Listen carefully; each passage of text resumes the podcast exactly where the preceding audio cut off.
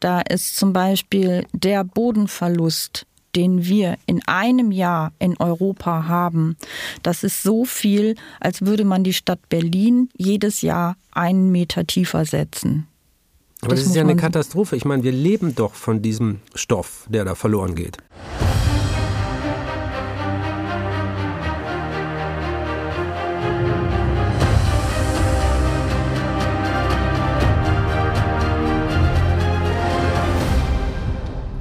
Hallo, hier ist Terra X, der Podcast. Ich bin Dirk Steffens und spreche in jeder Folge dieses Podcasts mit schlauen Menschen aus der Wissenschaft über wirklich wichtige Themen, Themen, die uns alle angehen. Und heute, heute möchte ich mit einer Zahl anfangen. 60. Nur noch 60 Ernten soll es geben, bis die Erde, unsere Erde, der Boden unter unseren Füßen nichts mehr hergibt. Das sagen zumindest einige Expertinnen und Experten. Nur noch 60 Ernten, also grob 60 Jahre, und dann wächst nichts mehr, was uns ernähren könnte. Keine Karotten, kein Spargel, keine Kartoffeln, einfach nichts mehr. Nur noch 60 Ernten. Denn, was viele nicht wissen, der fruchtbare Boden unter unseren Füßen, der Boden, der uns ernährt, der uns am Leben erhält, davon gibt's gar nicht mal so viel. Nur 20 bis 30 Zentimeter im Durchschnitt tief geht die fruchtbare Erdschicht auf der Erde im Durchschnitt. Also auf der Erde gibt's gar nicht so viel Erde. Und diese Schicht, naja, die ist eben in Gefahr, sagt die Forschung, und die Folgen wären kaum auszudenken. Ohne gesunde Böden gibt es kein Leben auf der Erde, jedenfalls kein Leben, so wie wir es kennen. Das ist dramatisch, das klingt schlimm, ich weiß, aber es ist etwas, über das wir unbedingt sprechen müssen. Was ist da dran an dieser Behauptung? Genau deswegen habe ich heute eine der anerkanntesten Agrarwissenschaftlerinnen und Bodenexpertinnen Deutschlands eingeladen. Dr. Andrea Beste. Sie arbeitet als Beraterin und spricht mit großen Unternehmen über nachhaltige Landwirtschaft und erklärt Politikerinnen und Politikern Tag ein, Tag aus, was denn gerade los ist mit unserem Boden, damit die dann die richtigen Entscheidungen treffen, um ihn zu bewahren. Also so in der Theorie. Bisher haben sie ja noch nicht so ganz viel Richtiges entschieden. Und von ihr wollte ich natürlich wissen, was jetzt Sache ist mit dieser, ja, apokalyptischen Vorhersage. 60 Ernten und dann ist Schluss. Ist das reine Panikmache? Ist das völliger Schwachsinn oder ist da was dran?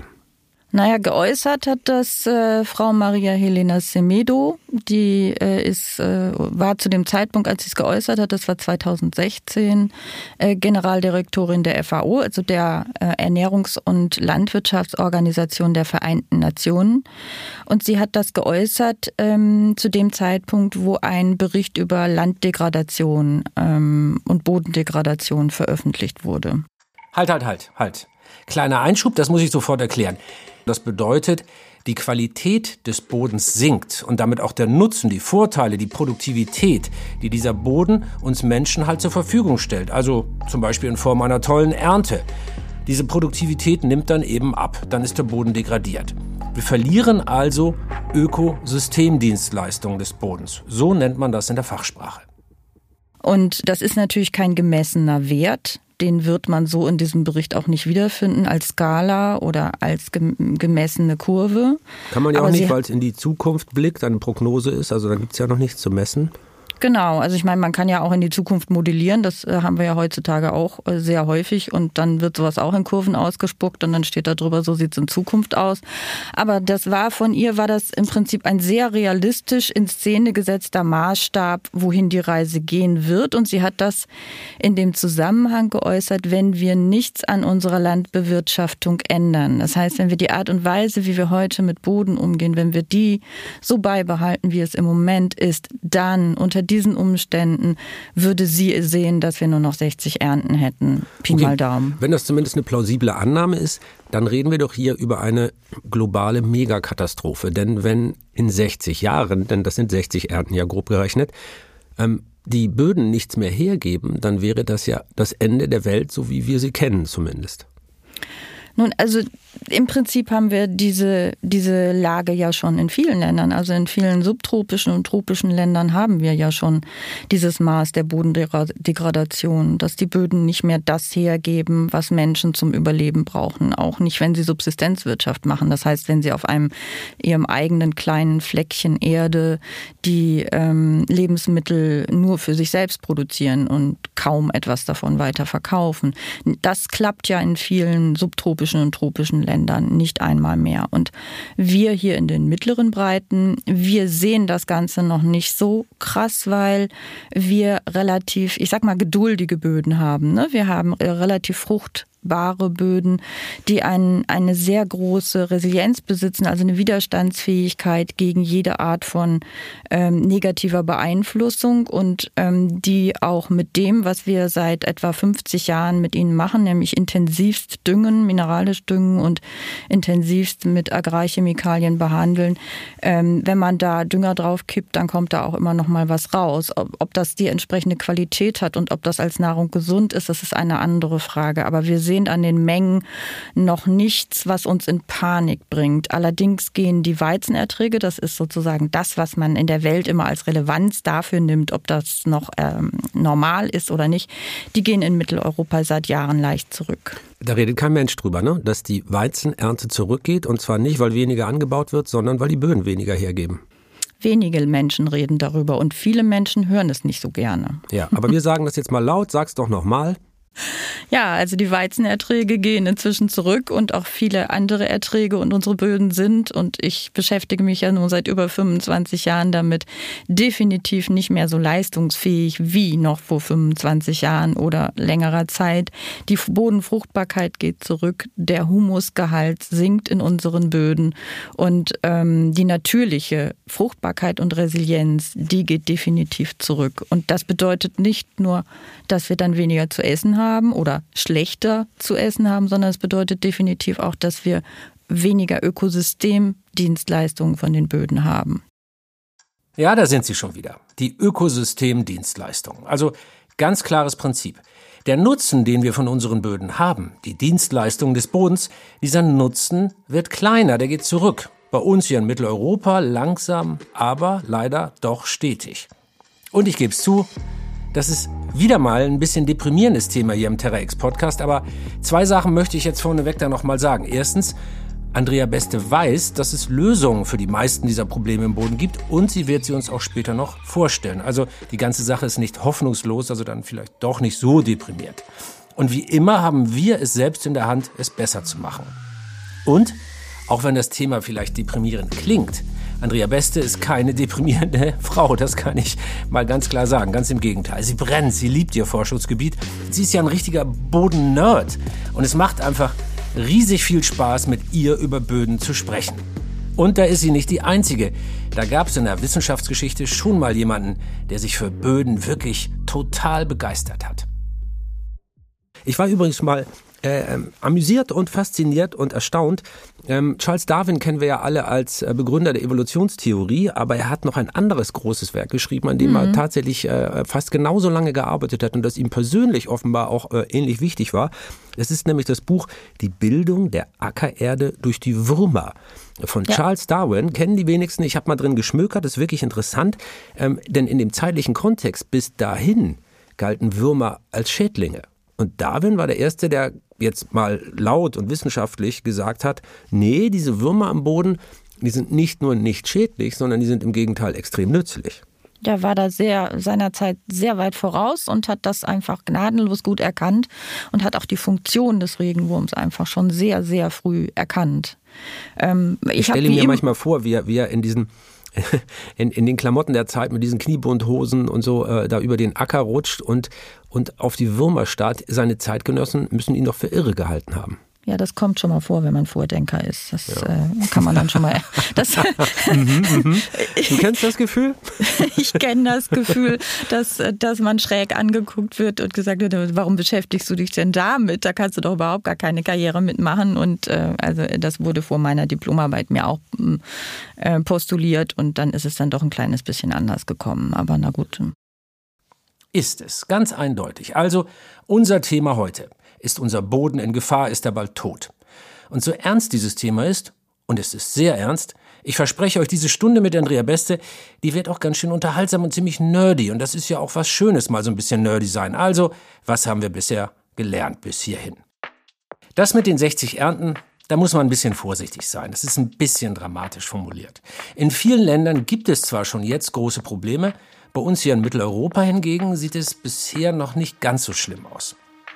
Ob der Zustand unserer Böden also wirklich so katastrophal, so apokalyptisch schlimm ist, das ist einfach noch nicht ganz klar. Aber Andrea Beste stimmt zu, wenn alles so bleibt, so weitergeht wie jetzt, dann wird es natürlich schlimmer werden und nicht besser. Und das merkt man schon jetzt. Mit unseren Böden passiert etwas, die verändern sich und zwar nicht zum Guten. Das zeigen die zurückgehenden Weizenerträge. Das kann man bereits messen. All unsere Nutzpflanzen sind auf einen für sie geeigneten Boden angewiesen. Das Getreide für unser Brot oder unser Müsli, unser Obst und Gemüse und auch unser Fleisch. Denn auch Nutztiere brauchen ja Platz und vor allem Futter. Und das wächst ja auch auf dem Boden. In der EU werden laut dem Bodenatlas der Böll Stiftung 60 Prozent des angebauten Getreides nicht für uns Menschen benutzt, sondern für Tiere. Die werden damit gefüttert. Weltweit benutzen wir etwa ein Drittel aller Anbauflächen, um damit Tiere zu ernähren, die wir dann erst danach essen was übrigens energetisch betrachtet ziemlich ineffizient ist. In Deutschland wird mehr als die Hälfte der kompletten Flächen für die Landwirtschaft genutzt. Aber nicht nur die brauchen gute Böden, also die Landwirte und die Landwirtin. Gute, gesunde Böden sind die wichtigste CO2-Senke der Erde. Sie enthalten zwei bis dreimal so viel Kohlenstoff wie die gesamte Atmosphäre. Und wie merkt man, dass ein Boden gut ist? Naja, da gibt es so ein paar Tricks und die hat Andrea mir verraten. Bodentypen zu bestimmen, ist ja wirklich eine fummelige Angelegenheit. Also ich habe da in so einer Vergleichstabelle ganz lustige Formulierungen gesehen, wie man Böden beschreibt. Also der eine würde sich so eher anfühlen wie Popcorn mit Honig. Also das ist ein Zitat, habe ich mir nicht ausgedacht. Oder das hätte stammt eine... sogar von mir, das Zitat. Nein, das stammt von Ja. dir? Das kommt in allen meinen Bodenseminaren seit über 20 Jahren vor. Und das ist genau die Art und Weise, wie ich eine positive Bodenstruktur von einer negativen unterscheide. Ist die schokoladige Bodenstruktur auch von dir?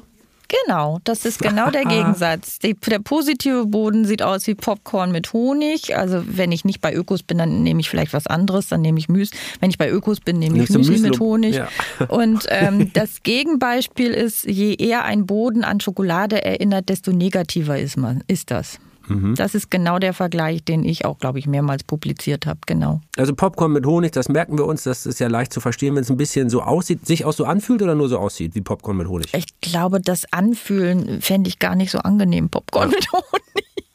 Kannst du Boden eigentlich auch schmecken? Also ich habe mal jemanden gesehen, so, ein, so ein, äh, eine Feldforscherin, die hat auch immer geleckt an den Böden, um festzustellen und wusste dann auch ganz viel immer gleich von diesem Geschmack. Was Ja, schmeckt die vielleicht da? hatte die eine ganz tolle Antenne auf der Zunge für sowas. Ähm, da bin ich überfragt. Aber was ich zum Beispiel toll finde, ist, ähm, wenn man gesunden Boden, auf den es gerade so ein ganz kleines bisschen geregnet hat, den kann man riechen. Dieser Ja. Geruch, Ja. dieser Bodengeruch, das ist eine ganz fantastische Angelegenheit. Und ich glaube, jedes Kind, was früher irgendwann mal mit Oma oder Opa mal ein bisschen im Gemüsegarten gewühlt hat und diese Chance hatte, wird nie wieder diesen Bodengeruch vergessen. Das ist fantastisch, oder? Ist es, ist es wirklich. Ich finde, der Boden ist wirklich so eine Art Zauberstoff. Also, das muss man sich ja mal klar machen. Eine Materie, die tote Materie, in Leben verwandelt. Das kann sonst nichts und niemand. Klar, das ist das Grundprinzip des Lebens selbst, aber das ist doch einfach wunderbar, oder? Wenn man sich das mal klar macht. Von Andrea wollte ich wissen, wie entsteht unser Boden eigentlich? Woher kommt der? Tatsächlich wird im Boden ja tote Materie zu Leben. Kannst du uns das ein bisschen erklären, wie das so biochemisch funktioniert? Also wie, wie aus sowas wie Stein und äh, Mineralien durch chemisch-biologische Prozesse was Lebendiges wird? Also da sind ähm, zunächst mal haben wir einfach den Stein und dann entstehen durch verschiedene Temperaturen, ähm, Fro durch Frostsprengung entstehen Risse da drin. Also dann sickert Wasser ein und dann ist ein Rest, von Wasser ist auch im Winter noch drin und dann kommt der Frost und dann wird das Wasser eben voluminöser und breitet sich aus und dann gibt es einen Riss und dann sprengt das und dann kriege ich die Risse da Kurz, rein. nach, kurz gesagt, im Laufe der Zeit zerbröseln die Steine, werden immer kleiner. Und dann, dann wehen natürlich durch Vögel, Vogelscheiße und durch alle möglichen Sachen, durch Wind, äh, werden dann Bakterien und Kleinstorganismen in diese Ritzen hinein und auf die Böden gebracht. Und der Regen kommt noch da drauf. Da ist halt dann säure, saures Milieu. Da wird dann auch chemisch ein bisschen verwittert. Aber die kleinsten, diese Bakterien, ähm, die sich dann da ansiedeln, die zerbröseln den Boden dann noch weiter. Dann gibt es Pionierpflanzen, die sind darauf spezialisiert, dass sie auf solchen Steinen wachsen können, wo wir selber überhaupt noch gar keinen Boden sehen würden. Und die verändern ja dann auch die Chemie des Bodens und zersetzen dadurch die Steine weiter, ne? Genau, also diese, diese Pionierpflanzen, die haben auch ganz bestimmte sogenannte Wurzelexodate, also ähm, Stoffe, die ihre Wurzeln abgeben, die dann wiederum die chemische Verwitterung verstärken und dadurch dann im kleinen Maßstab die, genau die gleiche Zerbröselungsarbeit machen wie die physikalische Zerbröselung im großen Maßstab. Und mhm. dadurch nach und nach, dann, dann sterben diese Pflanzen ab. Dann haben wir also das erste Mal organisches Material, was sich mit dem Gesteinsmaterial mal verwechselt und das wiederholt sich dann mehrere Male, jahrelang, Jahrtausende lang, 20.000 bis 200.000 Jahre dauert es, bis Boden sich aus Gestein gebildet hat.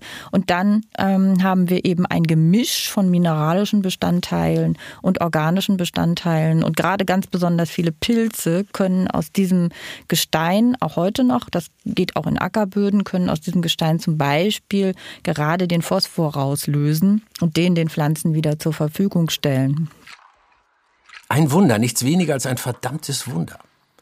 Ich finde die Entstehung des Bodens, dieser biochemische Prozess, das ist wirklich unglaublich. Das ist faszinierend eben an, naja, ich wiederhole mich, ein Wunder der Natur. Und das gilt noch mehr, wenn man sich mal vergegenwärtigt, wie lange es eigentlich dauert, bis sich aus Stein fruchtbarer Boden bildet, nämlich 20 bis 200.000 Jahre. Je nachdem, unter welchen Bedingungen das passiert. Aber wenn der Boden dann mal entstanden ist, dann ist er eben leider nicht unzerstörbar. Die Qualität unseres Bodens, die nimmt tatsächlich ab. Nicht überall und nicht überall gleich stark, aber der Trend ist eindeutig und die Gründe dafür sind vielfältig. Drei stechen aber ganz besonders heraus und über die möchte ich mit Andrea Beste sprechen. Erstens die Erosion, zweitens die sogenannte Verdichtung und drittens, und das ist ganz schön überraschend, weil viele ja denken, das sei eigentlich eine gute Sache für den Boden, Dünger. Also etwa in den letzten 50 bis 60 Jahren haben wir da einiges anders gemacht. Äh, wir haben nämlich die organische Düngung, also mit normalen Materialien, die verfaulen und ver, ähm, verwesen Mist. können, die normalerweise in den Boden reinkommen. Das ist Mist, das ist Kompost, das sind Pflanzenabfälle. Das sind die Dinge, mit denen die Menschen tausend Jahre lang ihre Böden gedüngt haben. Ähm, abgesehen davon, dass beim Nil noch ein bisschen Hochwasser geholfen hat, bei der Fruchtbarkeit zum Beispiel. Aber das war alles organisches Material. Organisches Material, ja. Das war über Hunderte, ach was sag ich denn, tausende Jahre unser großer Trick in der Landwirtschaft. Wir düngen unser Land mit tierischen und menschlichen Fäkalien, mit Gülle, mit Jauche, mit Knochen, mit Fischmehl, was weiß ich nicht alles.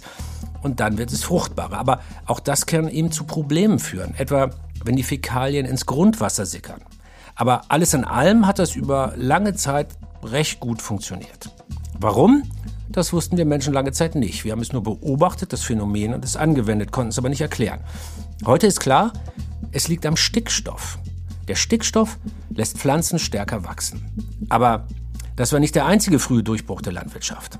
Nur mal ein Stichwort, die Dreifelderwirtschaft. Das ist eine Erfindung des 12. Jahrhunderts. Die Anbaufläche, die man zur Verfügung hatte, die wurde in drei Teile geteilt. Und ein Teil lag immer brach, der wurde also nicht bewirtschaftet. Denn schon früh bemerkten die Landwirte, auf so einem Boden, da wächst nicht jedes Jahr was. Das funktioniert nicht unendlich lange. Da kann ich nicht jedes Jahr eine volle Ernte einfahren. Der Boden erschöpft sich. Und dann muss er regenerieren. Er muss in Kur sozusagen. Und das muss er, egal wie viel Gülle, Jauche oder sonst was ich da drauf kippe. Also wurden nur zwei Drittel der Fläche bewirtschaftet und ein Drittel hat man einfach immer in Ruhe gelassen. Da durfte dann wachsen, was immer dort wachsen wollte. Und dadurch hat der Boden sich erholt. Das war eine revolutionäre Idee, diese Dreifelderwirtschaft. Sie soll zusammen mit verbesserten Werkzeugen wohl auch für das Bevölkerungswachstum im Mittelalter gesorgt haben. Denn Erträge konnten dank der Dreifelderwirtschaft ja gesteigert werden, also konnte man auch mehr Menschen ernähren. Und dann, vor gar nicht allzu langer Zeit, erlebten wir eine weitere Revolution in der Landwirtschaft. Und ähm, in den letzten 60 Jahren sind wir dazu übergegangen, chemisch-synthetisch zu düngen. Das heißt, wir stellen Stickstoff mit der Haber-Bosch-Methode her. da muss man sagen, galt lange als eine der größten Erfindungen der Menschheitsgeschichte. Brot aus Luft war der Slogan damals, mhm. ähm, weil die eine Methode gefunden haben, aus der Luft eben ähm, äh, den Dünger rauszu, na destillieren kann man nicht sagen, aber rauszuarbeiten, mit dem man dann die Felder viel fruchtbarer macht. Und das hat geholfen, den Hunger auf der Welt zu bekämpfen hat es nicht wirklich. Kleiner Einschub. Ja klar, auch das mit dem Haber-Bosch-Verfahren, das hat nicht dazu geführt, dass dann keine Menschen auf der Welt mehr Hunger leiden mussten. Aber dieses Verfahren, die Ammoniaksynthese aus atmosphärischem Stickstoff und Wasserstoff, die Fritz Haber und Karl Bosch da Anfang des 20. Jahrhunderts entwickelt haben, die hat die komplette Landwirtschaft revolutioniert. Denn davor konnte Stickstoffdünger ja nur aus ganz bestimmten Quellen gewonnen werden, etwa aus Guano oder Salpetervorkommen in Chile oder sowas. Heute sagen viele Expertinnen und Experten, ohne dieses Haber-Bosch-Verfahren hätte es im 20. Jahrhundert gar nicht so ein gewaltiges und weltweites Bevölkerungswachstum geben können. Einige andere Dinge vielleicht, aber auch nicht. Die Entwicklung von Sprengstoff zum Beispiel oder von tödlichem Chlorgas im Ersten Weltkrieg. Auch für diese Erfindung ist Fritz Haber verantwortlich. Fakt auf jeden Fall, das Haber-Bosch-Verfahren war ein Durchbruch für die industrielle Herstellung von Dünger. Es wird bis heute intensiv genutzt und deshalb eben auch stark kritisiert. Und zwar, weil es so unglaublich viel Energie verbraucht. Wie gesagt, das ist eine sehr energieaufwendige Methode, die heute in Bezug auf den Klimawandel und die Klimadiskussion auch da eben einfach stark kritisiert werden muss. Aber wir sind jetzt beim Boden und äh, dieser Stickstoff, den man ähm, derart konzentriert und nicht in organischer Form zusammenhängt, in die Böden reingebracht hat, der zerstört Mykorrhiza-Pilze, der beeinträchtigt Bodenlebewesen und der macht Pflanzen krank. Also wenn Pflanzen derartig viel mit Stickstoff gedüngt werden, das steht auch in uralten Lehrbüchern, landwirtschaftlichen Lehrbüchern steht das noch drin. Ich habe das im Studium auch noch gelernt, das wurde dann aber überblättert. Wenn die intensiv gedüngt werden, dann werden die schwach, die bilden ein schwammiges schlammiges Gewebe aus und sind anfällig für Schädlinge. Und genau dann tritt der nächste Schritt ein, weil diese Pflanzen anfälliger werden, obwohl sie einen hohen Ertrag bringen, müssen sie dann auch mehr gespritzt werden. Und das ist dann eine sich selbst verstärkende Katze, die sich in den Schwanz beißt. Und ähm, das ist sozusagen ein, ein, ein sich selbst verstärkender Negativzyklus. Im Boden sind ja Milliarden Lebewesen und diese Lebewesen sind absolut zentral für die Qualität des Bodens. Und die werden eben Opfer von diesem Negativzyklus, den Andrea gerade erklärt hat. Also der Stickstoffdünger, der schwächt die Bodenlebewesen. Das macht die Pflanzen dann anfälliger für Schädlinge. Also müssen sie mit mehr Pestiziden gespritzt werden. Und das greift die Bodenlebewesen dann noch mehr an. Das ist ein Teufelskreis. Und Andrea erwähnt dann noch was. Mykorrhiza-Pilze. Diese Pilze, die gelten heute als eine Art Geheimwaffe im Garten, denn die Pilze, die gehen eine Symbiose ein mit den Pflanzen und sorgen dafür, dass die Pflanzen die Nährstoffe besser aus dem Boden rausnehmen können, also aufnehmen können. Sie sind also Verbündete, diese Pilze und die Pflanzen. Aber dieser konzentrierte Stickstoffdünger, den wir überall hinkippen, der schadet denen. Und das wollte ich von Andrea auch wissen. Warum ist unser hocheffizienter Industriedünger so schlecht für diese vielen wichtigen Lebewesen im Boden? Man hat schon relativ früh gemerkt, dass diese Ernährungsweise da mit chemischem Dünger, dass die an den Bodenlebewesen vorbeigeht. Das heißt, die Bodenlebewesen werden von diesem chemischen Dünger gar nicht mehr ernährt. Der geht direkt zur Nutzpflanze.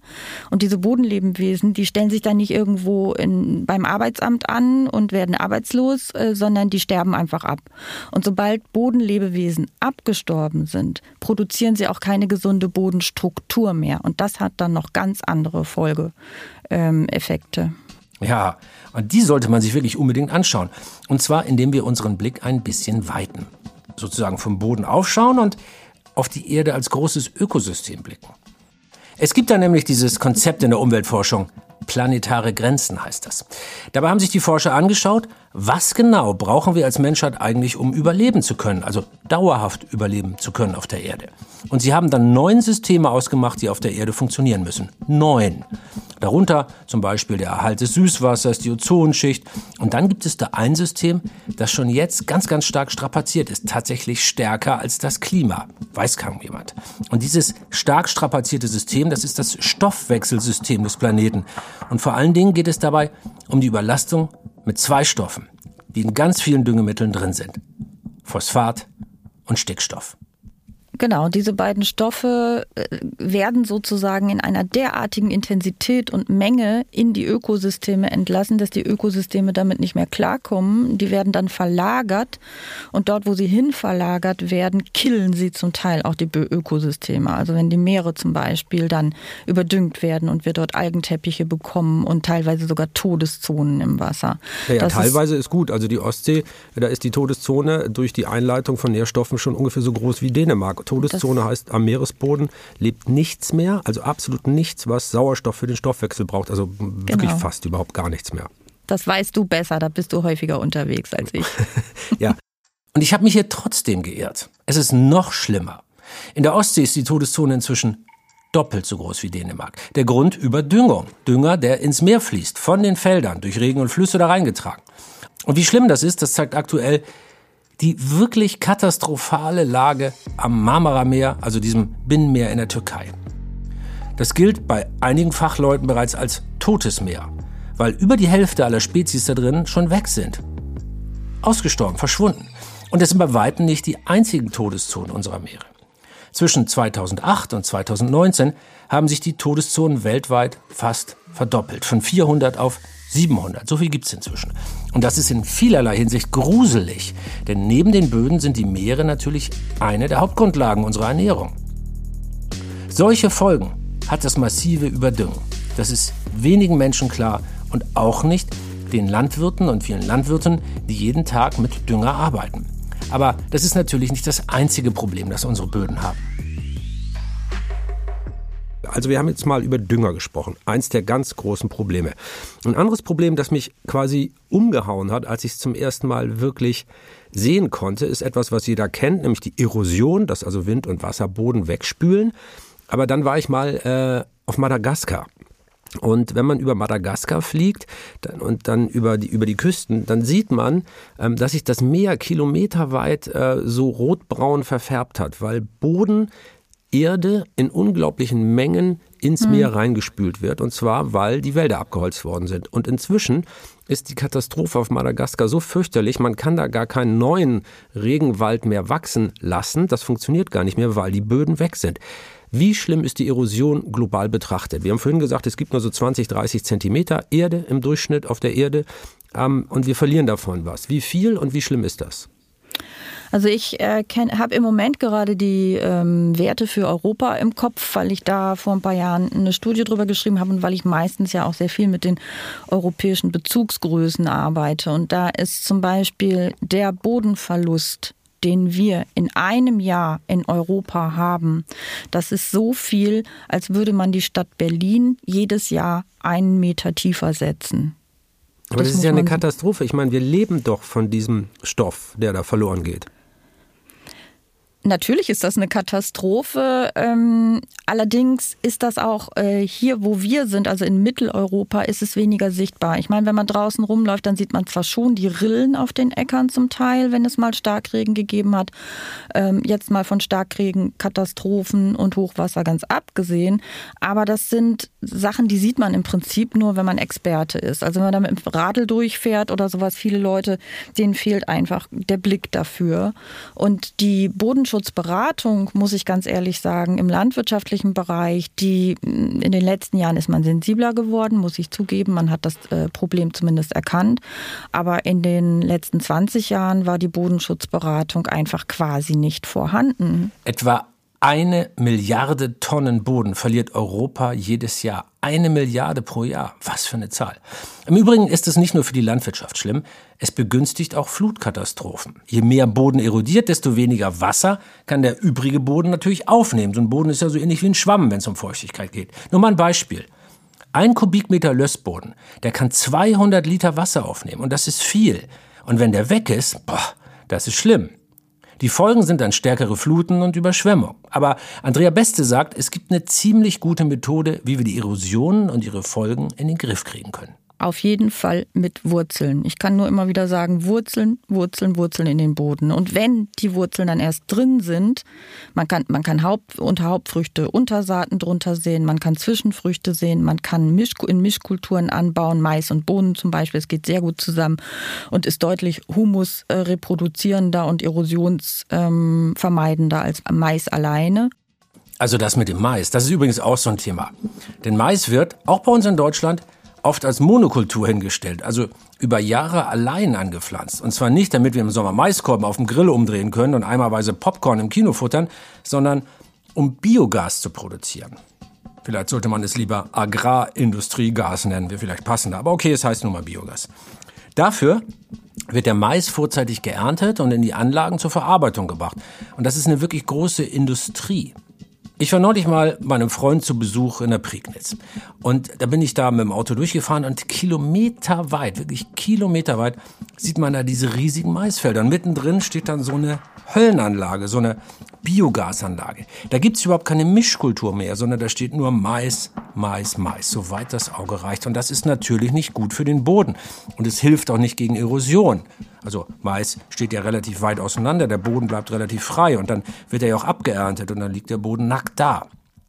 Mais wächst auch nur langsam.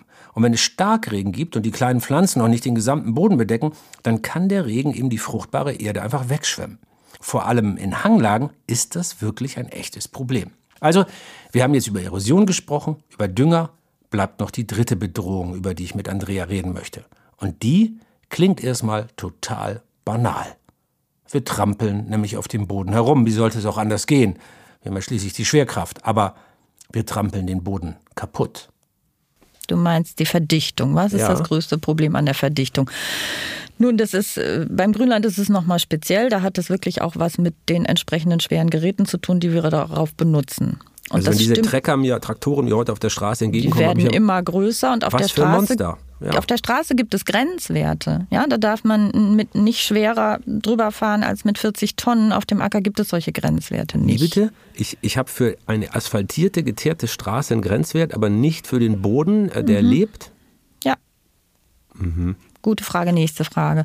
Was, was aber ganz ähm, wichtig ist und was auch häufig nicht gesehen wird, ist, dass ähm, die Verdichtung bei den Ackerböden zum Beispiel nicht nur durch diese schweren Geräte kommt. Auch, die werden auch schon, die Güllefässer werden schwerer, die, die Spritzfässer werden schwerer, die Traktoren werden schwerer. Das stimmt alles. Das ist alles korrekt. Und wie viel schwerer sie sind. 1917 brachte ein Traktor ein Eigengewicht von ungefähr eineinviertel Tonnen auf die Waage. Und heute wiegt so ein Ding bis zu 40 Tonnen. Wahnsinn, oder? Und dieses Gewicht, das auf den Boden drückt, das begünstigt natürlich die Verdichtung. Ach Quatsch, das vergünstigt sie nicht, das macht sie einfach viel, viel schlimmer. Und wie genau passiert Bodenverdichtung? Naja, das müsst ihr euch ungefähr so vorstellen. Der Boden ist ja eine offene Masse. Also es ist ja nicht wie so eine Betonwand, so eine, so, so eine feste, dichte Masse, sondern ein Boden ist porös. Und in diesen Poren, in den kleinen Zwischenräumen zwischen den Krümelchen im Boden, da sammeln sich Wasser und Luft. Und wenn die schweren Fahrzeuge jetzt über diese lockeren Böden rüberbrettern, dann drücken die eben die Zwischenräume zusammen. Der Boden wird dichter und dichter und dichter, fast wie eine Betonwand. Und in der Betonwand, naja, da kann halt nicht mehr so viel drin leben. Auch nicht so viel Luft und Wasser passt da rein. Es ist aber genau das Leben in der Erde, das dafür sorgt, dass die Erde locker und porös bleibt. Und das genau das nimmt an vielen Orten ab. Und Andrea hat mir erzählt, die großen Trecker, die sind auch nicht gut für den Boden, doch Verdichtung entsteht nicht nur durch diese schwere Technik. Aber die eigentliche Verdichtungsentstehung, die kommt wieder dadurch, wie wir schon am Anfang gesagt haben, durch zu wenig Vielfalt, durch zu wenig Leben. Das heißt, wieder ist mal das zurückgehende Leben daran schuld, dass dort Verdichtung entsteht. Ich habe es eben schon mal erwähnt, wenn man ähm, den Acker falsch düngt, wenn man ähm, zu wenig vielfältige Pflanzen anbaut, Monokulturen hat und so weiter, dann haben diese Bodenlebewesen da unten, über die wir jetzt die ganze Zeit sprechen, die haben nichts zu fressen, die haben nichts zu tun. Und wie gesagt, die sterben dann einfach ab, die gehen weg, die werden weniger. Äh, ich habe Äcker gesehen, wo man eigentlich gesagt hätte, die sehen, sehen aus wie unter der Frankfurter Startbahn, obwohl sie noch in Bewirtschaftung waren, die waren quasi tot. Streust du Dünger drauf, kriegst du trotzdem eine Ernte davon. So, und diese ganzen Bodenorganismen, wenn die nicht mehr da sind, dann produzieren die auch die Bodenstruktur nicht mehr. Und dann kriegen wir da eigentlich irgendwann eine asphaltierte Straße im Boden. Ja, also genauso tot wie eine asphaltierte Straße, könnte man genau. sagen. Ne? Hm? Und das hat dann nichts mit Technik zu tun in dem Sinne, dass man irgendwie sagt, die Technik ist schuld, sondern es hat was damit zu tun, dass das Bodenmanagement falsch gemacht wird.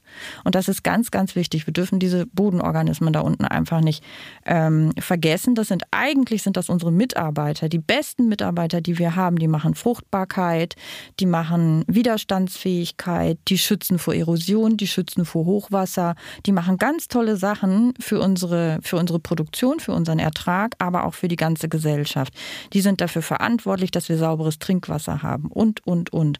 Und diese Bodenorganismen, die werden einfach nach wie vor viel zu sehr übersehen. Auch bei den ganzen Biodiversitätsstrategien, da muss man immer ganz laut rufen, dass man die Biodiversität unter der Oberfläche bitte nicht vergessen soll. Ja, schwer zu zählen, ähm, schwerer als eine Elefantenherde durchzuzählen, da ist es vergleichsweise einfach.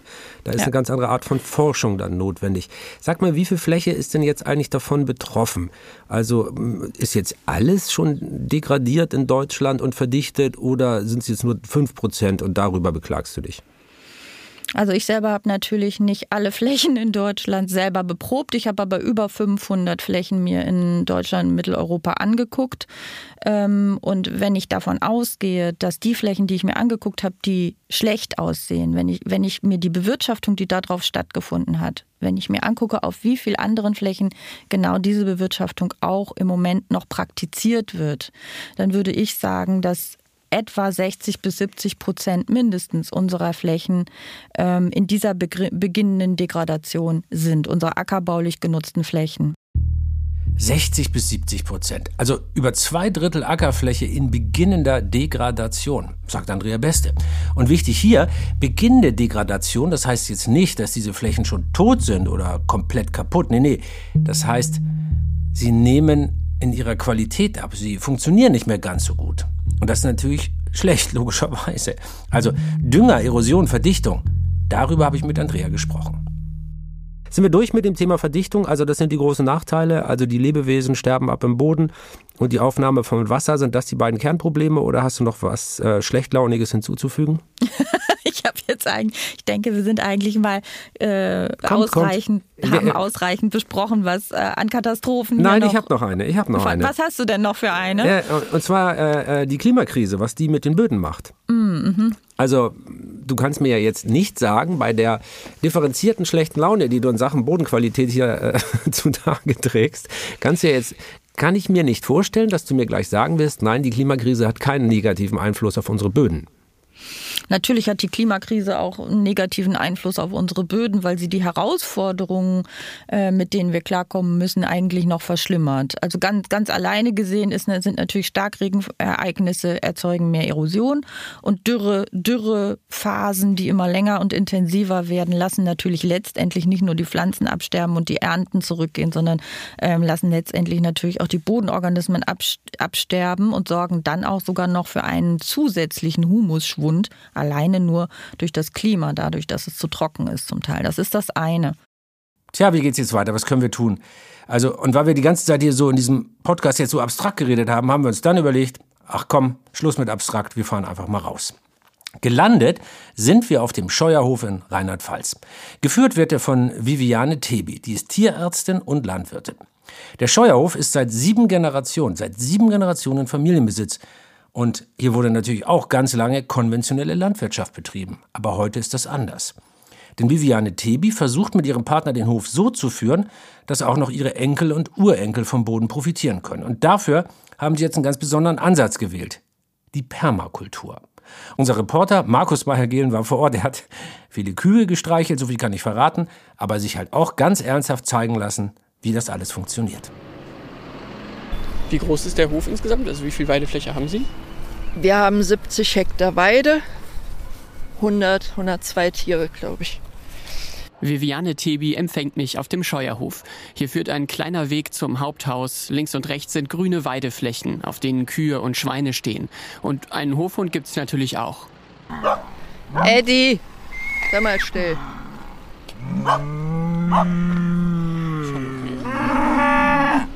Auf den ersten Blick sieht der Scheuerhof aus wie ein ganz normaler Bauernhof. Und das war er auch lange Zeit. Aber dann hat Viviane Tebi einen Umbau gewagt. Bis 2016 war der Scheuerhof ein ganz normaler äh, Milchviehbetrieb. Und dann war aber der Milchpreis so schlecht, dass wir gesagt haben, ähm, ja, es ist einfach Quatsch. Ähm, und wenn Sie jetzt sagen, das sind keine Milchkühe mehr, ähm, was genau machen die Kühe denn? Also, wenn Sie die nicht melken? Was die Kühe machen, sie sind hauptsächlich unser Werkzeug, um den Boden immer weiter zu verbessern. Ja, also das ist wirklich deren Hauptaufgabe. Das können wir gerade mal da gucken. Mhm. Viviane hat also aus der Not mit den Milchpreisen eine Tugend gemacht. Ihre Kühe sind jetzt quasi Bodenmanager. Denn als Landwirtin mhm. ist sie auf guten Boden angewiesen. Mhm.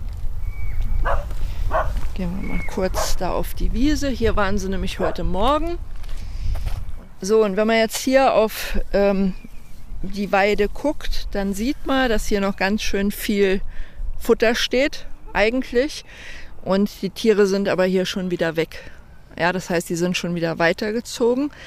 Und das ist genau Sinn der Sache. Das heißt, die waren, als sie hier waren, haben die zum einen viel Gras runtergetreten. Und das Gras, was runtergetreten ist, das kann jetzt von den Bodenorganismen ähm, auch aufgenommen werden. Das Gras, was noch steht, das kann weiter Photosynthese betreiben und wir sehen es heute bei der schönen Sonne. Das Gras ist also festeweg am Arbeiten und Pflanzen geben so, was weiß ich, 30 bis ähm, 50 Prozent der Kohlehydrate, die sie in der Photosynthese produzieren, an den Boden weiter. Das heißt, ähm, damit wird also das Bodenleben gefüttert. Ja, und wenn wir das jetzt so ähm, kahl abfressen lassen würden, wie das normalerweise ähm, passiert, dann sterben halt die Bodenorganismen.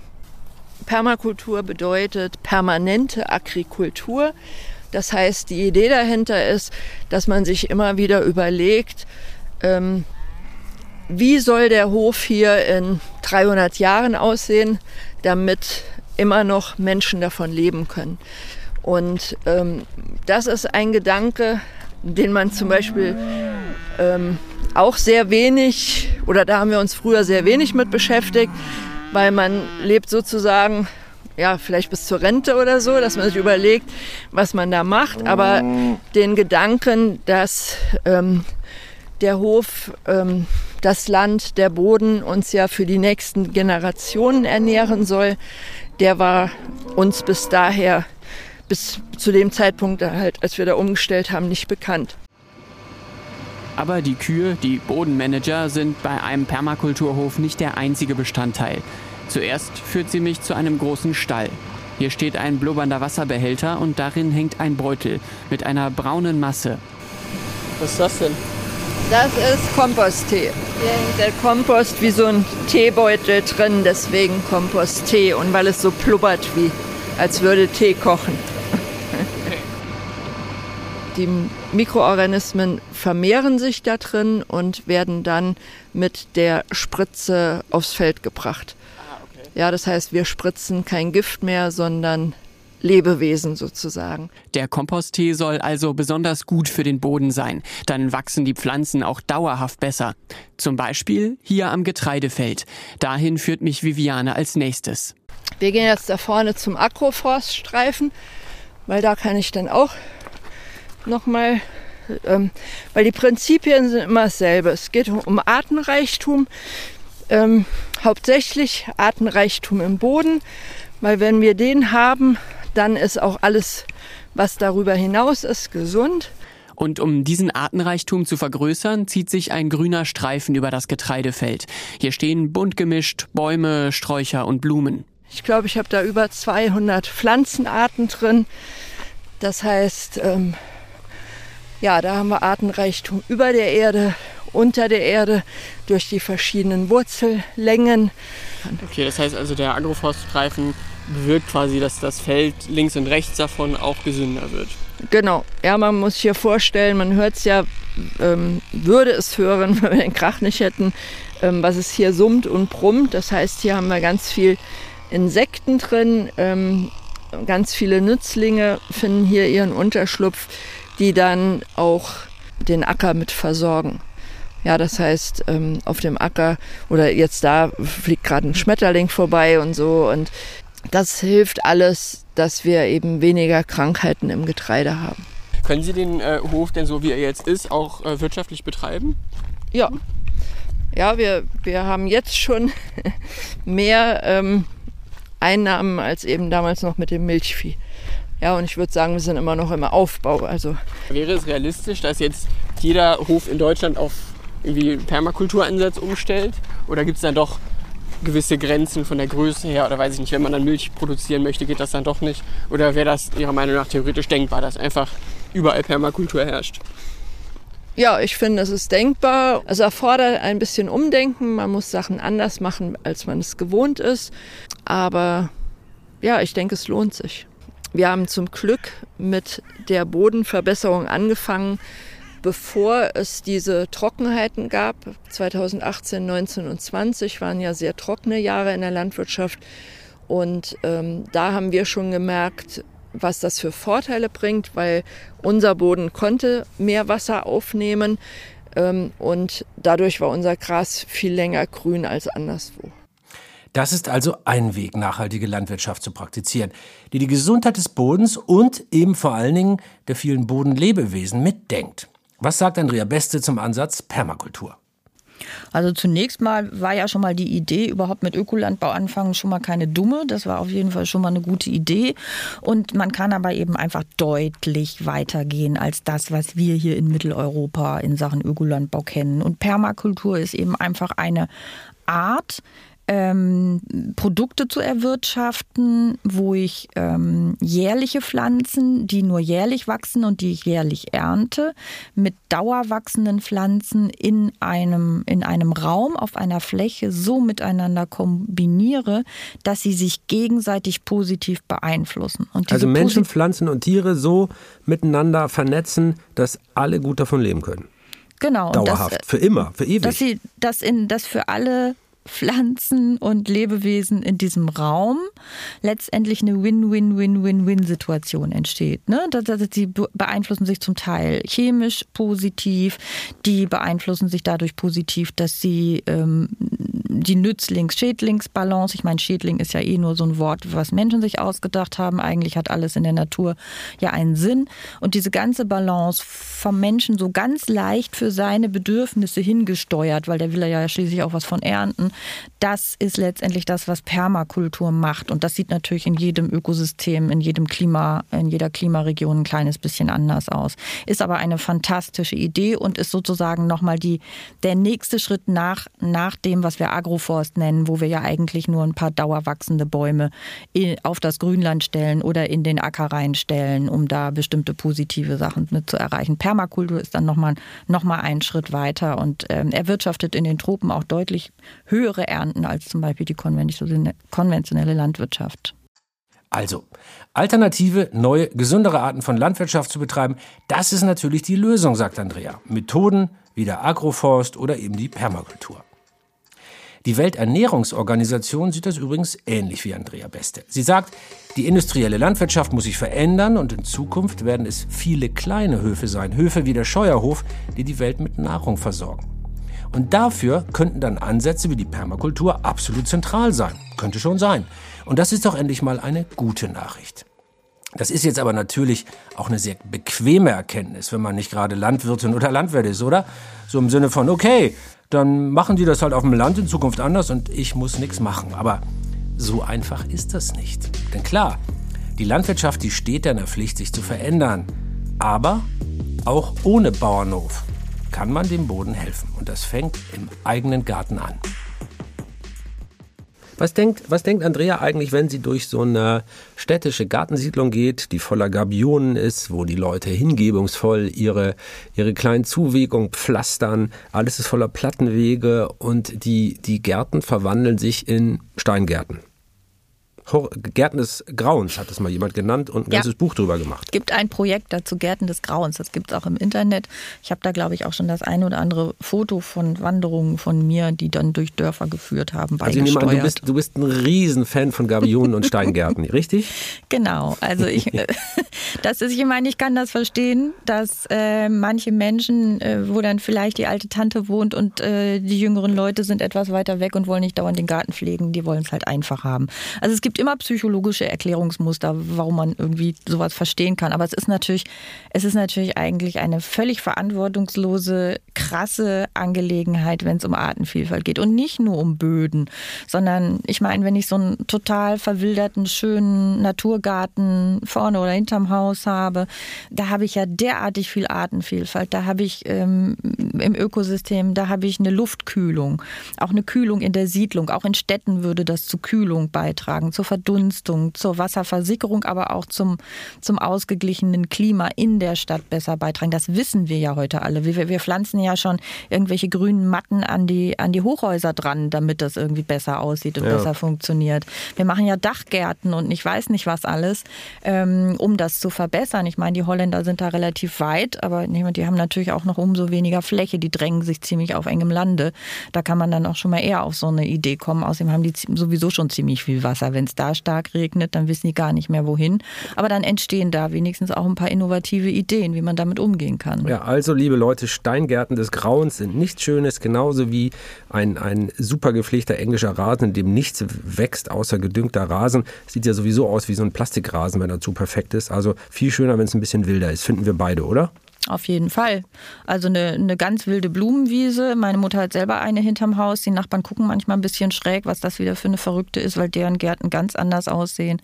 Aber ähm, das, das ist eine Wohltat. Das ist eine Mini-Oase, in die man sich begibt, wenn man ähm, in solch eine etwas ungeordnete Vielfalt eintritt. Und ich glaube, wir brauchen das alle. Wir sind alle eigentlich äh, es leid, äh, auf Asphalt und zwischen Beton und viel zu viel parkenden Autos herumzulaufen, oder? Also zumindest mir geht das so. Zum Schluss unseres Gesprächs wollte ich von Andrea wissen, wenn sie auf einmal die, hm, sagen wir mal, Bundesbodenministerin wäre, was würde sie fordern? Was wären ihre ersten Amtshandlungen? Ich, also ich würde auf jeden Fall sagen, so schnell wie möglich 100 Prozent Ökolandbau. Äh, das äh, zeigt die Grundlagenforschung, dass das eigentlich das im Moment beste System ist, mit dem wir starten könnten. Ähm, und dann würde ich sagen, müssen wir uns noch mal ein paar, Gedanken, ein paar Gedanken darüber machen, wie wir das denn nun noch weiterentwickeln, weil auch das, was wir hier als Ökolandbau kennen, das hat noch ganz viel Luft nach oben. Da kann man noch ganz viel machen. Stichwort waren Agro, Agroforst und Permakultur und in die Richtung muss es weitergehen. Ich würde allerdings auch sagen, wir müssen alle die, die vorher anders beraten worden sind, die müssen wir mitnehmen und da muss die Gesellschaft für einstehen. Das können wir nicht einfach nur den Bauern überlassen. Und das ist nochmal ein ganz, ganz wichtiger Punkt. Diese Kritik an der industriellen Landwirtschaft und ihren Folgen, das ist jetzt wirklich nicht nur ein stumpfes Bauernbashing oder so. An vielen Stellen hat die Landwirtschaft nämlich genau das gemacht, was ihnen die Agrarwissenschaft geraten hat. Und zwar in dem Rahmen, den die Politik dafür gesetzt hat. Und das auch noch unter großen wirtschaftlichen Zwängen. Und da kann man jetzt nachher, nachdem sie alles so gemacht haben, wie man es ihnen gesagt hat, nicht einfach dahingehen und sagen, oh, die Landwirte, die sind so doof und die sind schuld am schlechten Boden. Und nein, tatsächlich wurden sie eher falsch beraten. Weil wir und weil die Wissenschaft es lange Zeit eben auch nicht besser wussten. Aber jetzt wissen wir es besser. Auch dank Leuten wie Andrea Beste. Und jetzt gilt es halt, gemeinsam mit der Landwirtschaft eine bessere Zukunft zu schaffen für unsere Böden. Denn sonst könnte diese dramatische Vorhersage, mit der wir begonnen haben, also dass die Erde vielleicht nur noch 60 Ernten abwirft und dann ist Schluss, dann könnte diese Apokalypse wahr werden.